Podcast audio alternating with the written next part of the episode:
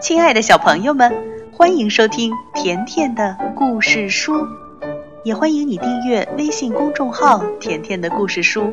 甜妈妈和甜甜每天都会给你讲一个好听的故事。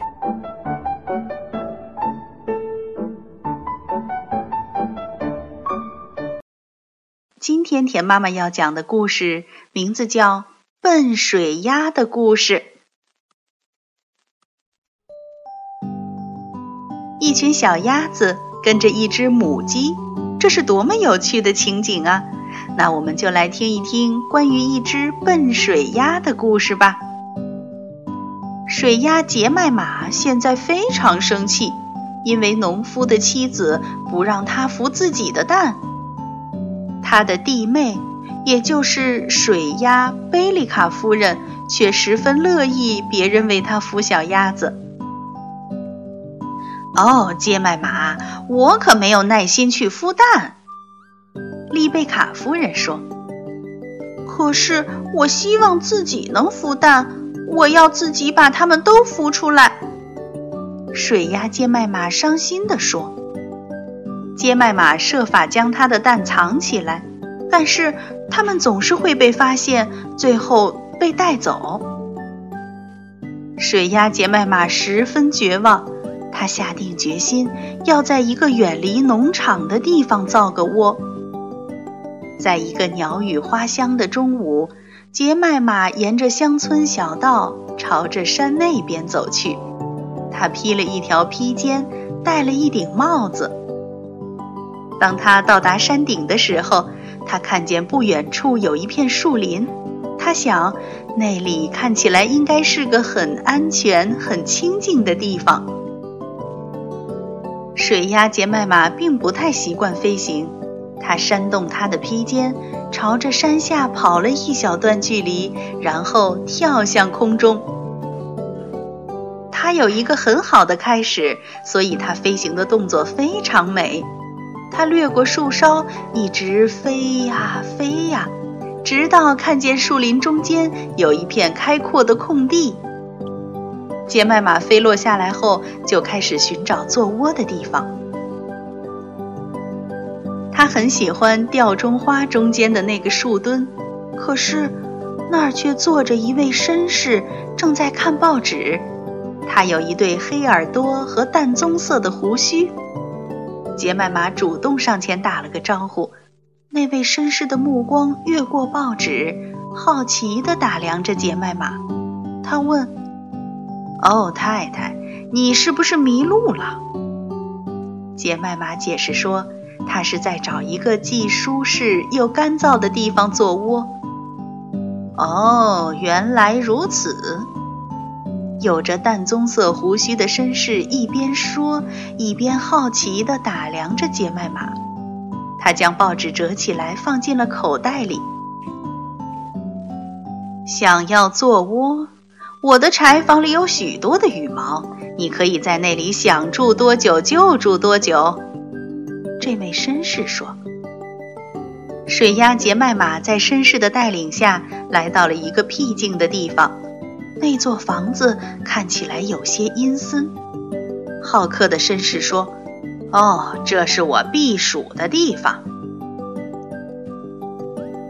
这间用旧肥皂箱子搭成的小棚子就在房屋后面。绅士打开门，让杰麦玛进去看看。小棚子里的空气不太好，但是大堆大堆的羽毛却让人觉得非常安全，也很舒服。这些羽毛很柔软，能让杰麦玛轻易地做好一个窝。杰麦玛走出小棚子时，绅士正坐在原木上面。目光越过他手上的报纸，悄悄地盯着小棚子。他为杰麦玛赶着回家过夜而感到有些遗憾。他答应帮杰麦玛照看他的窝。于是，水鸭杰麦玛每天下午都会到这里来照顾他的九颗蛋。他不在的时候，这位绅士总要去数一数那些蛋。没过多久，杰麦玛就准备孵蛋了。哦，太太，在你开始孵蛋之前，我还想请你吃一顿饭，请你在农场的菜园子里摘些香草来，好吗？淡棕色胡须的绅士随后说出了几种香草名。水鸭杰麦玛真傻呀，他从来没有对这位绅士产生过怀疑。他回到农场后，就围着园子走来走去，不停地寻找着各种香草。这些香草可是人们常常用来填烤鸭用的。最后，杰麦玛从厨房里拿了两颗洋葱。牧羊犬看到他走出来后问：“哎，杰麦玛，你要洋葱做什么？而且每天下午你都到哪儿去了？”杰麦马把事情的经过全都告诉了牧羊犬。牧羊犬很聪明，当他听说那位绅士有淡棕色的胡须时，笑了。有关树林的事情，牧羊犬仔细地询问过后，又将那房子和小棚子的位置问了个清楚。之后，牧羊犬告别了杰麦马，飞快地跑向村庄。他需要找两只小猎狗来帮忙。一个晴朗的下午，水鸭杰麦马带着一个装着香草和洋葱的口袋就出发了。它从树林里飞过，落在了长尾巴绅士家的对面。这时，长尾巴绅士边闻着周围的气味，边不安地巡视四周。杰麦马飞落时，吓得他跳了起来。哦，你看过那些蛋之后，就马上到我的房子里来。哦，快点儿把那些香草给我。说完，长尾巴绅士就往自己的房间走去。但是，他的话却让水鸭杰麦马感到惊讶，而且还有些不安。杰麦马怀着不安的心，刚走进小棚子，便听到了一阵急促的脚步声在身后响起。